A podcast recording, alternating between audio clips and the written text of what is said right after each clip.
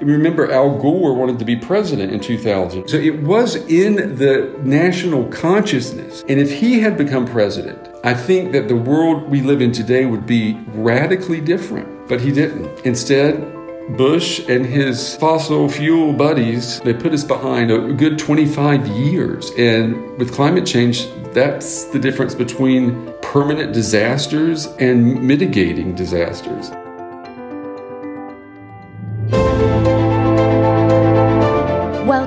To Let's Talk Change. Human history is a long series of adaptations to disruptive change. The impact of innovation and scalability of today's technologies is powerful. They either deteriorate or improve living conditions on Earth. In this podcast series, we sit down with decision makers, innovators, experts, and visionaries to discuss how technologies, business innovations, policies, and improved communication can drive the change we need to amplify sustainable behavior in business and politics for the benefit of the people and the planet. Hello and welcome to the new edition of Let's Talk Change. My name is Doreen and I have a very special guest today. It is the head news anchor of Deutsche Welle, Brent Goff. Brent and I will talk about climate change and the media coverage and the difference in Europe and the US. We will talk about how the past administration in the US has changed generally the way media operates and how good or bad Trump has been for the press. We will also talk a bit about the election and what changes we will see coming up in the next months and years. We will talk about what would have happened in terms of climate change if Al Gore would have been president 20 years ago, and about Elon Musk and the media coverage on his factory over here in Europe. This and much more on the next edition of Let's Talk Change.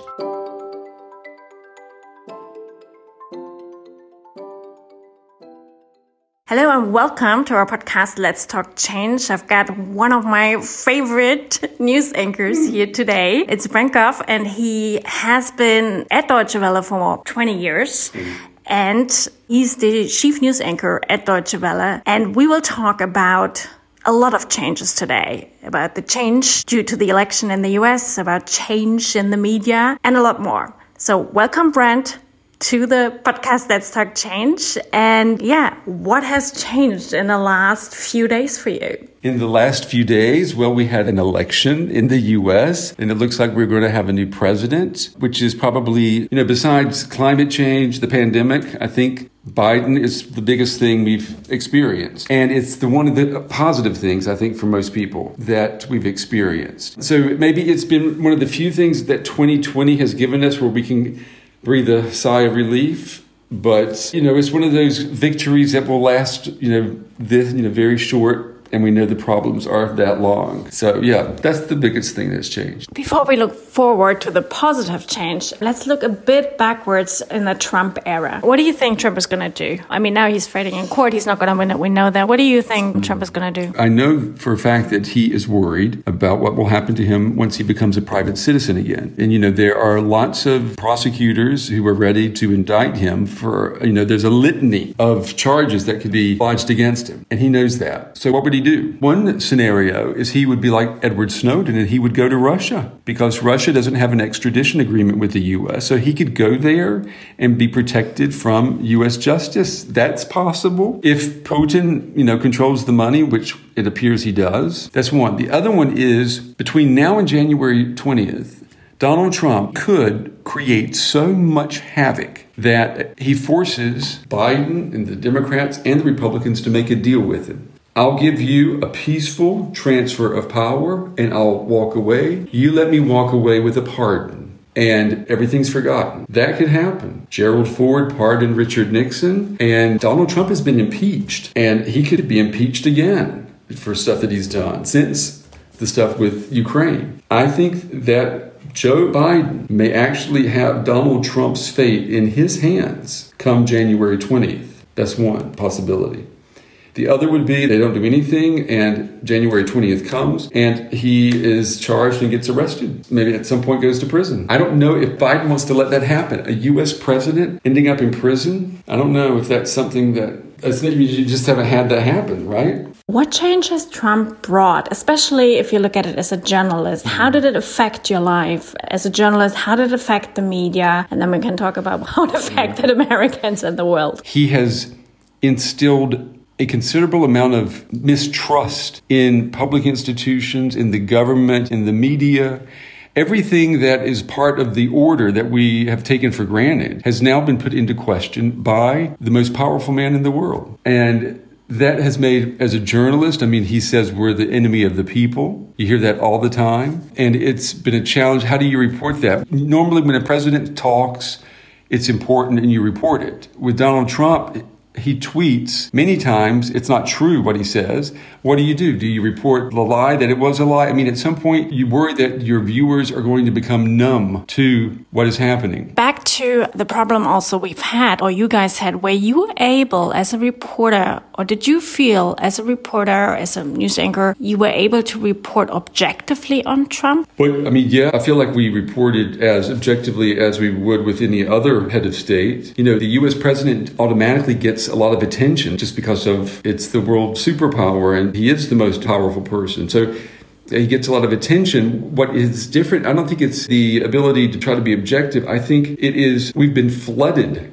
with news stories about him to the point where it can seem like we fetishize Donald Trump. He's very good for the ratings. People may say they don't like him, but when he's on, people watch. So you've got this love hate relationship with him, and it looks like everything Trump does, you have to report, and you're fetishizing it. I don't feel like we did that. I feel like in US media, some did. I mean, there are some where it's obvious. Every time Donald Trump would, you know, go to the bathroom, there would be a live shot. But they're living also by ratings and advertising. Taking a little deeper on that, because it's a very important subject, how much is the media, or do you see there's a difference between the US and, let's say, Europe in the reporting, especially in the objective reporting? Well, I mean, I think a good journalist is a good journalist no matter where you are. But the corporate system that you have to work in in the US, you know, dictates that you have to make money. And so you treat news and information as a commodity, whereas in Europe, because of the tradition, of public television, for example, news and information are treated more like a public good. I think it has an influence on the way information is presented, the way the news is presented. In America, it's flashier, but you have to get people's attention. Here, you know, we make a joke about the Tagesschau looks the same as it did in 1960, right? I mean, they've tweaked it a little, but it's still the same, and people like that. You never have anything like that in the US. But whether or not the reporting is better or the journalism, I mean, we have to remember where are the great investigative stories and reporters? Most of them are in the US. They're the ones who dig, and they do that because of the environment that they're in. I would say the perfect system, there's not one, but if you could, would be to take that energy that you have in the US and to mix it with the commitment here in Germany to treating news as a public good and not to commercialize it so much. But that's not going to change. We don't live in an ideal world, but that also, having talked about the difference, which is clear. I mean, there is, I think, there are definitely corporate driven news channels, and also the consumption is different. People mm-hmm. right. watch more TV in the US than they read the paper, right? Mm-hmm. But that brings me to a subject which, you know, is important to all of us. It's climate change. So if a corporation drives a news channel or even a newspaper and has, let's say, dirt up its sleeve, you know, that's not being reported. Is that maybe one of the reasons why you know, climate change has gotten as bad as it is, and maybe because we haven't heard so much before, or do you feel like maybe the media hasn't been reporting um, in the you know early enough on it, or well, there wasn't I mean, enough information? I'll give you an example. One of the first TV stories I did was on Earth Day in 1990, and Earth Day was big. I mean, that was my senior year of high school. And Earth Day was a big deal. And I remember us, we were 18 years old, thinking that by the year 2010, this momentum would have just grown and we would have green energy and pollution stopped. We really thought that it would only get better. And then I think the 90s came when history stopped. After the fall of the Berlin Wall and the Soviet Union, the world, you know, like Fukuyama said, it was the end of history, right? And no one really pushed causes at that time. It was only after 9 11 that things changed that way. But I think if the news diet in the United States had been different, had been more like a European news diet, I think you would have had more attention to climate change. The scientists, they were telling us all the time this is happening. But how do you make that newsworthy? And it wasn't on the radar in the 90s. And that's the shame. Remember, Al Gore wanted to be president in 2000, right? So it was in the national consciousness. And if he had become president, I think that the world we live in today would be radically different. But he didn't. Instead, Bush and his fossil fuel buddies, they put us behind a good 25 years. And with climate change, that's the difference between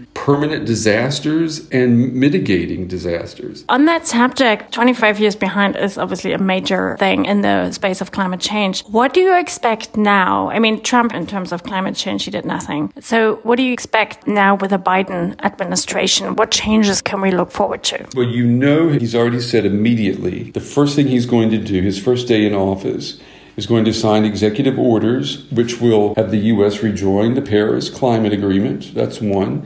He's going to rescind all of the executive orders that Trump issued that deregulated environmental laws, for example, and the energy market in the US. All of that stuff will at first go back to the way it was at the end of the Obama era. And then, because I think Biden will make sure that the scientists have the say, I think you'll see a fast and radical attempt to make America the leader in the world in efforts to stop or mitigate climate change and to make green energy, renewable energies, profitable. Do you think that will come from within the US or do you think there will be like even big corporations and with Germany because we have a lot of technology? Do you think generally the relationship between the US and Germany on an industrial level as well as, you know, other administrative level will get better? Well, yeah, look at the coronavirus vaccine. That's an example right there. Pfizer and BioNTech, German American partnership. And, you know, you can get a lot of know how from Germany, but what the Germans don't have is economies of scale. America has that, but just by virtue of its size and being one country, you can take technology, you know how here, take it and Americanize it and apply it, and then you get that momentum that you need for an industry to go global. And I think that that could happen. And another question on that, and maybe you being an American living in Berlin for such a long time can explain this to me. The Fridays movements in, well, Europe, especially also Germany, were quite big or mm-hmm. still big, you know. It's never gotten really to the US, has it? Why is that? I think because the US has been very, very busy with itself. That's why. It's not that it's not reported, but the US is in turmoil right now and it's a polarized place. It's probably the worst time to have to save the environment, but that's what has happened. And, you know, we shouldn't sugarcoat things.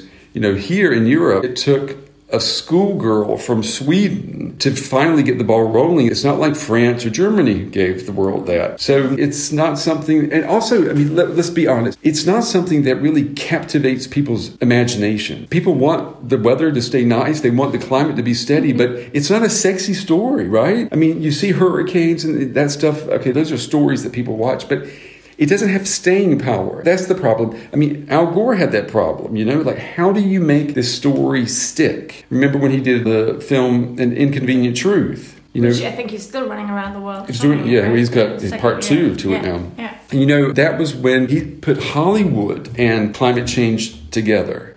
Leonardo DiCaprio with his mm. foundation doing a lot, but it doesn't feel, at least, that, but I don't live in the US anymore, so I can't say, but it doesn't feel like it's a major movement or it gets major attention over there. Well, no, no, I, no, it, it does. It does. It's just, I think that people think about it as much as they do here. But I think here you have, especially in Germany, there's a longer history of trying to green everything, right? You have the Green Party here that goes all the way back to the late 70s. You know, that's very different from what you had in the States. So I think people do think about it. It's just here, it's maybe it's a part of your DNA more because it's been a part of society longer. But that I would like to challenge because. Mm in the US, you have way more natural catastrophes like fires in California, you know, hurricanes on the East Coast and stuff. So people are way more affected by it actually than there are here because Germany is quite safe. It may have some flooding, maybe some drought sometime, but it's not a major impact. So when it comes to the US, you're way more affected. So I would assume, you know, that people would go more in the streets than they would here because it affects their livelihood, their economy and everything. And it makes a story. I mean, fires make a story, hurricanes make a story, but it's just never associated but to what climate happens change. after those disasters? What happens? You have FEMA, Federal Emergency Management Agency, goes in. If an area is declared a disaster area, it gets federal funding, and then houses are rebuilt. People go back and they try to start again. You don't have relocation programs. Look at Florida. You know, the city of Miami now has sump pumps in the sewer system of the city that are pumping water now 24 7. If they didn't have that, downtown Miami would have water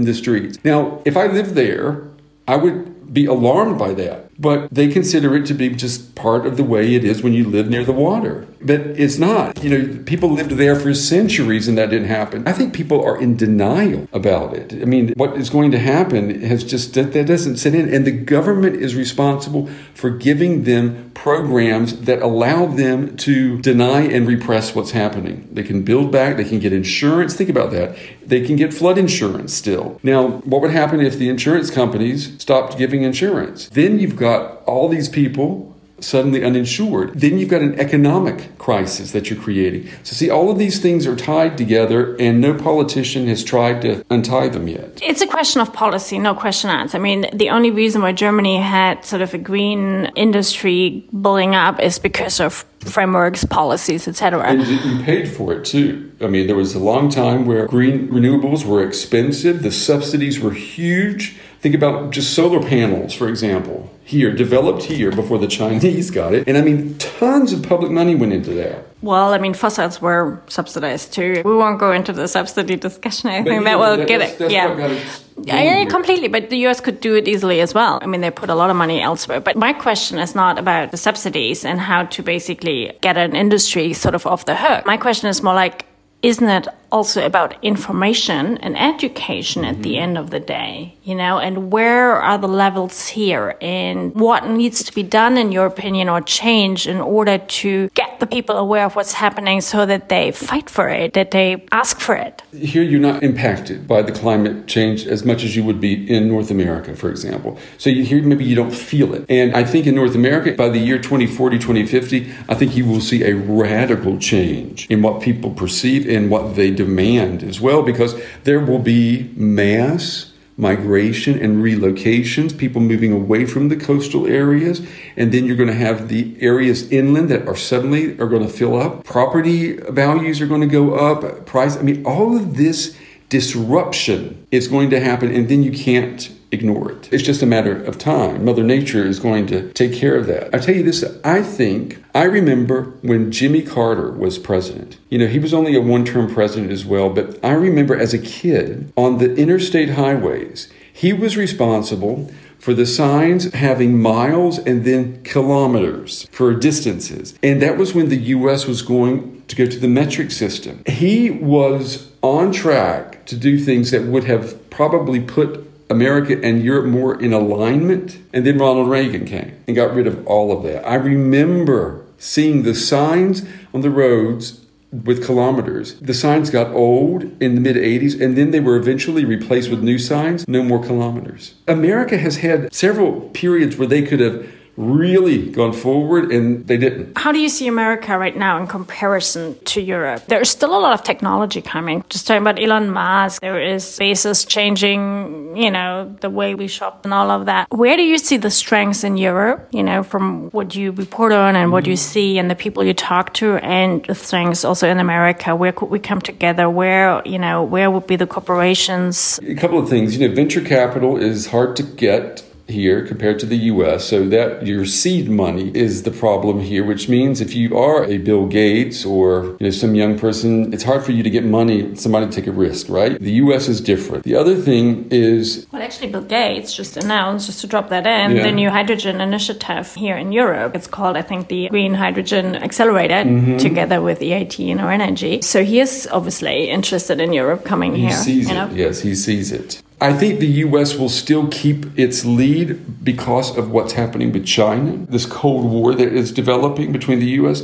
You know what happened in the Cold War with the Soviets? U.S. technology, you know, exploded because the military was also involved. And I think we're going to see the same thing happen with China. The difference is China is a technological equal. Artificial intelligence, they're ahead of everybody. So they will, the United States will have to really dot its I's and cross its T's with research. But I think that will drive the innovation too. And I think if Europe and the US stay together, I mean, it sounds very 20th century. Get back together again. Well, I mean, it sounds very, you know, lots of people, you know, like interns at work think that, that I sound like a dinosaur when I talk about it. But the only way you can counteract China is for Europe and North America to be a bloc. And I always say, like to my interns, well, let's imagine we didn't have the Western world as our guide. Who's going to replace us?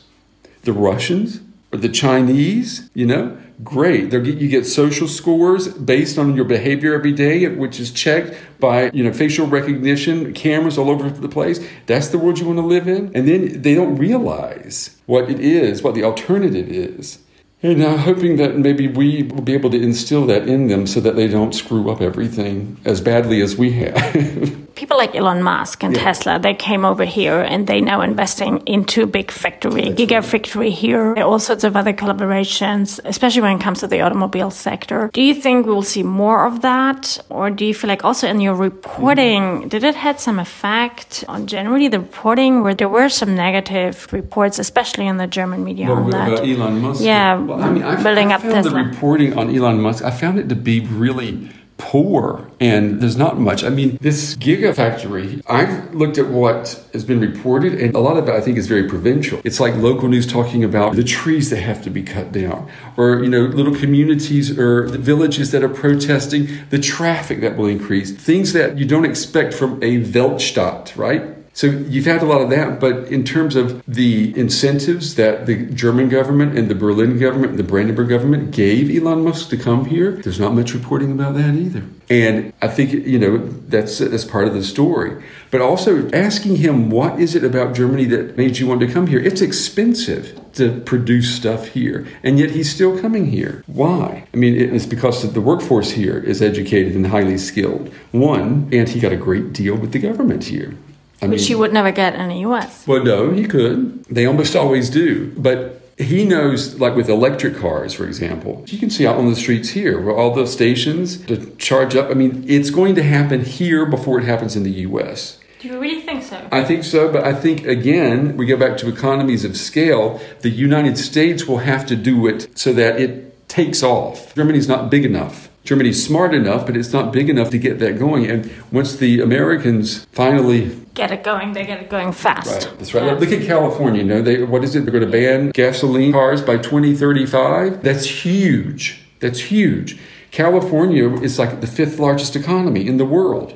When they say no more cars with gasoline, just electricity, that will permanently change the entire industry. It will automatically. You've mentioned something like on the reporting that the media here didn't report as well, let's say, on Elon Musk coming here with this gigafactory. Why do you think that is? And what needs to be changed here? Because generally it is fairly objective, I would say, oh, yeah, but. Yeah. I mean, there's not, I mean, the excitement is missing. It's a great story, it's a great economic story for this area. But I mean, this is a funky, futuristic project, and it's coming to Berlin. And Elon Musk, his personality is also, you know, he wants to go and live on Mars or something. I mean, he is a, you know, a Vogel, right? I mean, he is, he's a character. And if you put all that together, that's a great story. And I think that that's missing here a little bit. Maybe they think it's sensationalizing it or trivializing it, but it's not. This man has millions and millions and millions of dollars that he's bringing over here. It would be worth our time to do a couple of features on what makes him tick. Maybe it's because he doesn't have a press department anymore. What do you think about that? That could, that could be. I will say this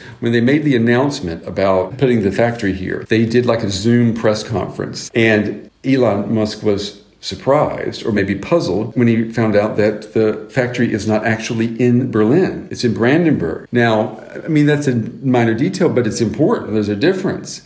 And he wasn't aware of that. And that's not you know being attentive to details that you would expect a man like that to be. But when it comes to reporting coverage i'm not just talking about tv but generally and you're a reporter. Reporting and we've discussed this in germany or in europe is different than it is in the us if as a European company I go across and I'm looking into communication, what is it I have to look at? I mean, especially if you look at Elon Musk, how he's presenting himself and mm. stuff. What do people or companies you have to look out for? In the States, everybody you know goes through media training, right? And they know how to put a message in a soundbite. They know that you have to craft one message and you have to stay with that message and you have to hammer that message repeatedly, repeatedly, repeatedly. And that's how you get through. I mean, you get news every day from companies, whether it's press releases, whether it's companies, whatever it is. Do you see a difference between, like, let's say, an American company and a European or German company? Well, yeah, I mean, German companies still rely on press releases. In the US, it's all social media now. And that's a big difference. I mean,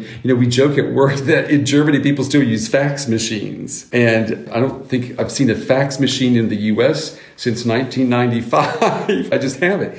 So, you know, that's the Germans hold on to things longer. If I get a press release, you look at it and you're like, what is this? It looks so official, like it's from the government or from a bureaucracy, and you don't think it's really news. And so messages get lost that way. Well, I mean, I know for a fact that the German media still likes its press releases. They there, there yes. have been studies on that, so that's yes. not an issue. But generally saying, we work globally, so we, we notice the difference in, in, different regions. But there is much more on social media, right? In the US, as well as in Asia, as well as in Africa. Yeah. So there's barely anything via mail or anything anymore. That's so right. you do communicate via the social channels. And this is why it's very important to have a good social media presence. That's where you get basically the news from, or when you search for interview partners yeah, or so your producers do? Where do they go? They go yeah. on the socials. And they look that's where you can establish immediate credibility. Is your presence on social media. You know, people will say, "Oh, okay, yeah, he's legitimate, she's not." That's the litmus test.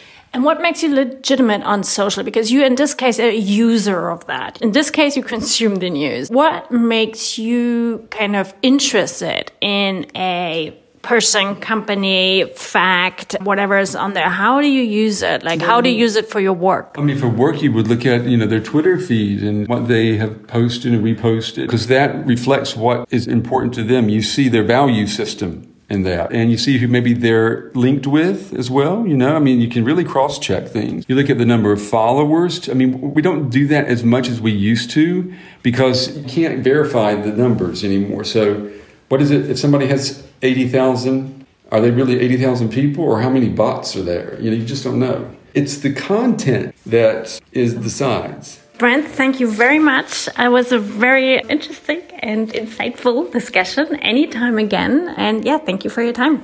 Thank you. And I appreciate the opportunity to talk with you, Doreen.